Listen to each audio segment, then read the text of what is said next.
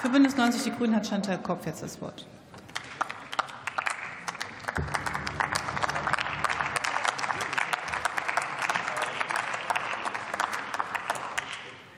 Sehr geehrte Frau Präsidentin, liebe Kolleginnen und Kollegen!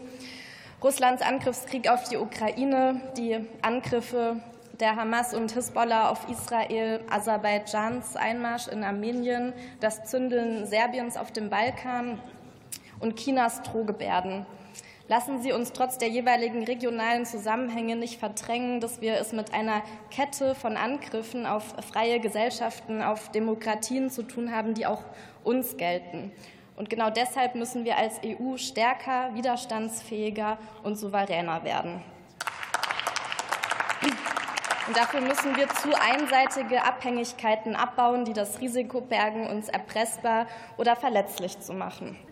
Und gleichzeitig bedroht auch die Klimakrise die Sicherheit und den Wohlstand von Menschen weltweit. Den Klimatechnologien gehört ganz klar die Zukunft. Der globale Wettbewerb dreht sich um die Frage, wer kann mithalten bei Batterien für E-Autos, bei Elektrolyseuren und Brennstoffzellen, bei PV-Modulen und Wärmepumpen. Wo siedeln sich die Schlüsselindustrien an?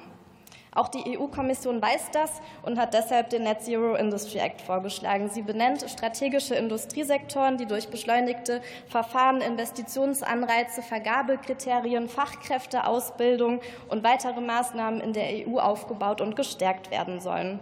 Diese im Kommissionsvorschlag gelisteten Klimatechnologien sind darauf ausgelegt, schnell verfügbar und skalierbar zu sein und unmittelbar zum CO2-Abbau beizutragen. Und sie stärken unsere Sicherheit unmittelbar, etwa die Sicherheit unserer Stromnetze vor Angriffen, aber auch unsere wirtschaftliche Sicherheit durch mehr Eigenständigkeit.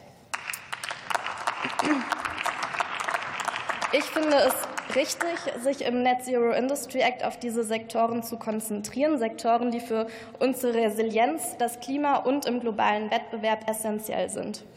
Und dieser Wettbewerb, der ist nun mal nicht fair und frei, sondern wir kämpfen an gegen aggressive Subventionspolitik, etwa aus China. Und deswegen brauchen wir in der EU eine aktive Industriepolitik, wie sie der Chips Act für Halbleiter ermöglicht und hoffentlich bald auch der Net Zero Industry Act für Klimatechnologien.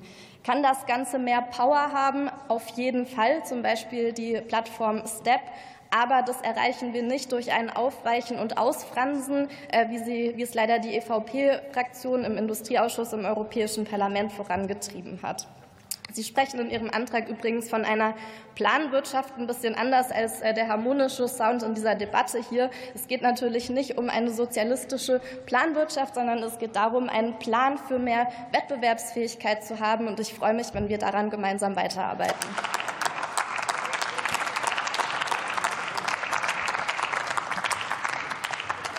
Redner in der Debatte ist Bengt Bergt.